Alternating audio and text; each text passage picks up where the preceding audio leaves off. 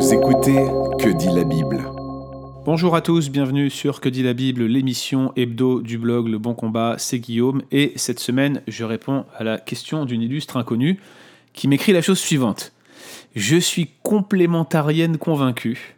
Je n'ai aucun problème avec le fait que les fonctions associées au leadership et à l'enseignement dans l'Église soient réservées à certains hommes seulement, et j'estime que Dieu a assigné des rôles différents et complémentaires à l'homme et à la femme dans la famille. Aucun problème donc avec les positions défendues par le bon combat. Cependant, lorsque je tombe sur des passages tels que celui qui indique que la femme soit attachée aux soins domestiques, c'est dans Tite 2.5, j'avoue être gêné. Pouvez-vous m'expliquer ce passage? Alors cet illustre inconnu qui m'a adressé cette question n'est autre que ma femme. Vous comprendrez bien que je vais veiller à bien traiter le sujet car je souhaite passer une bonne soirée après l'enregistrement. Première chose à toutes les sœurs qui ont déjà buté sur de tels passages et à ma femme en particulier qui, a été, je veux dire, interpellée par, par cette formulation, la première chose quand vous abordez un tel texte et qu'il vous trouble, vous devriez l'aborder avec foi. Dieu veut votre bien et il ne veut pas vous frustrer. Je me souviens d'avoir eu une discussion avec deux jeunes filles au sujet de, la série des, de lois qui portent sur les vœux et notamment l'annulation des vœux inconsidérés dans Nombre 30. Dans Nombre 30, vous avez euh, les hommes qui prennent des vœux inconsidérés et qui doivent les honorer, mais les femmes peuvent voir leurs vœux inconsidérés être annulés par leur père ou par leur mari. Et la question, c'est pourquoi est-ce que Dieu peut permettre l'annulation des vœux de la femme par son père ou par son mari, tandis que l'homme n'est pas assujetti à une telle loi? Et je me souviens d'avoir eu ces deux jeunes sœurs en face de moi, qui étaient extrêmement troublées, et même l'une d'entre elles a pleuré, je peux vous dire que c'était parti loin, parce qu'elle estimait que la Bible, en fait, catégorisait les femmes comme une sorte de sous-genre. Et de nombreux contemporains prennent les, choses ainsi et s'imaginent qu'en fait la, la, femme, en quelque sorte, est, vue comme un être inférieur dans l'Ancien Testament, qui a une forme de misogynie inhérente.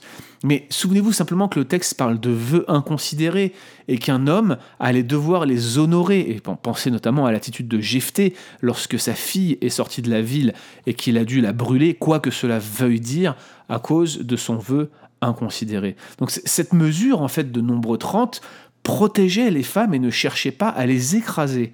C'était une attitude de protection de la partie la plus faible, ou en tout cas considérée comme telle du couple, et donc par conséquent, ce style de passage n'était pas en train d'établir une forme d'infériorité de la femme par rapport à l'homme. En aucun cas, c'était l'intention de Dieu dans ce passage-là.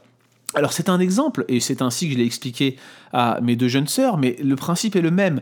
Chaque fois que vous arrivez sur un passage difficile, et vous allez voir, il y en a qui, sont aussi destinés à la jante masculine, et eh bien chaque fois que vous abordez un tel passage, vous devriez les regarder et les aborder avec foi. Dieu veut votre bien, et il ne veut pas vous frustrer, ça c'est la première chose. Deuxième chose, c'est que oui, il y a des passages qui peuvent paraître peu reluisants, pour la jante féminine, mais ils ont leur pendant euh, en ce qui concerne la jante masculine. Par exemple, dans le même passage de Tite chapitre 2, euh, si l'on demande au vieillard d'être sobre, euh, d'être honnête, d'être modéré, de ne pas être adonné au vin, c'est probablement que des problèmes existaient ici aussi en la matière. Vous voyez, il y a une réaction à quelque chose qui probablement à l'époque était courant, mais même qu'on peut reconnaître comme une caractéristique intemporelle de quelqu'un qui se laisse aller. On en connaît tous des exemples.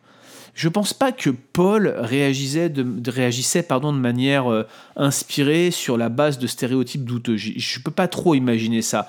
Mais quand il demande aux femmes de ne pas être médisantes, c'est probablement qu'il y avait derrière un problème récurrent et on voit que le problème était le même a priori à Éphèse, puisque dans la première épître à Timothée, il donne un peu plus de détails. Donc pas de stéréotypes, mais néanmoins des attitudes récurrentes, et vous savez bien que ce genre d'attitudes, on peut aussi les observer aujourd'hui. Alors, qu'est-ce que cette phrase-là, attachée aux soins domestiques, si tant est que la traduction soit bonne, qu'est-ce que cette phrase veut dire?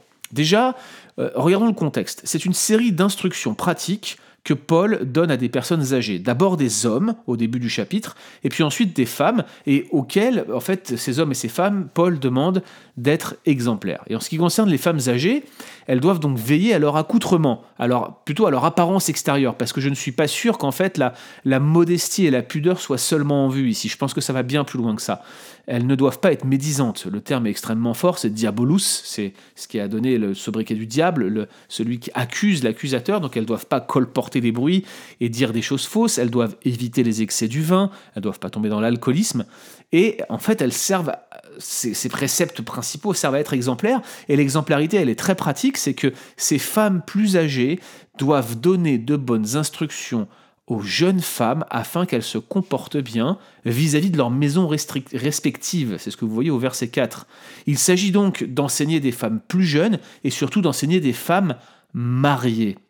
Et on notera que ces instructions, en fait, somme toute, elles sont extrêmement similaires à celles qui sont données aux veuves à Éphèse en 1 Timothée 5, et donc on a un principe un peu universel qui se trouve derrière.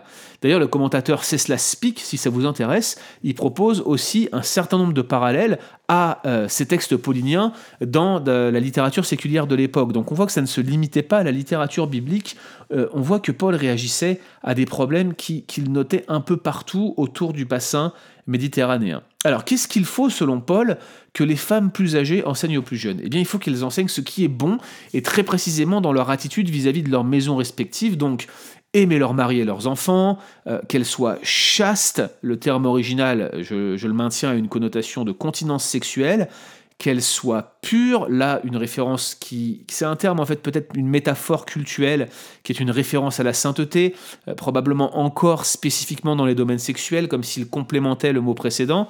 Et puis bien sûr qu'elle soit attachée aux soins domestiques, bonne et bienveillante, et qu'elle soit euh, au final soumise à leur mari. Alors ce qui nous intéresse, c'est cette phrase, attachée aux soins domestiques. Première question, c'est de savoir si ce terme rare, c'est oikurgos en grec, il doit être associé avec l'adjectif bienveillant derrière. Parce que si vous regroupez l'adjectif avec le nom, comme certaines traductions le font, euh, eh bien ça pourrait vouloir dire que les femmes, euh, que Paul demande aux jeunes femmes de bien s'occuper de leur maison. Donc la question c'est, est-ce que, est -ce que, est -ce que Paul dit qu'elles s'occupent de la maison ou est-ce qu'il leur demande de bien s'occuper de la maison les, deux traductions sont possibles et franchement la nuance n'est pas si grande. Mais maintenant la vraie question c'est de savoir si ce que le terme, le terme oikurgos en fait signifie réellement. Euh, second traduit attaché aux soins domestiques, ce qui peut laisser penser qu'il comprendrait que la femme ne doit faire que ça. Mais très franchement, je ne crois pas que ça soit ce que Paul indique ici, et je suis même pas sûr que ça soit ce que Second entendait en traduisant de la sorte. Mais c'est vrai que pour nous, euh, au XXIe siècle, l'expression attaché aux soins domestiques donne cette impression. Mais quoi qu'il en soit, le terme indique surtout que la jeune femme mariée doit se sentir euh, concernée par les tâches qui sont inhérentes à sa maison au sens large, au sens métonymique du terme. Je veux dire, c'est, la maison dans tout ce qu'elle contient, mari et enfant, et pas seulement les soins domestiques. Cela ne se limite pas, je, l'affirme clairement, aux tâches ménagères. Ce n'est pas ce que Paul a en vue ici.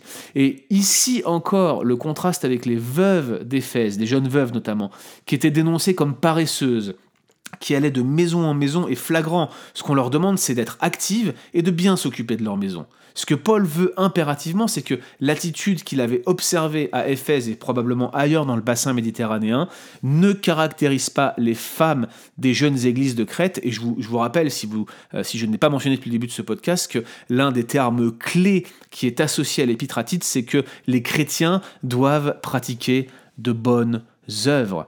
Donc la femme était appelée à se concentrer sur sa maison pour rendre un bon témoignage et les femmes plus âgées devaient les, conduire, les amener, les encourager à rentrer dans ce rôle qui leur était dévolu, non pas de se limiter aux tâches ménagères, mais de bien s'occuper de leur maison en général. Et voilà où, je veux en venir exactement.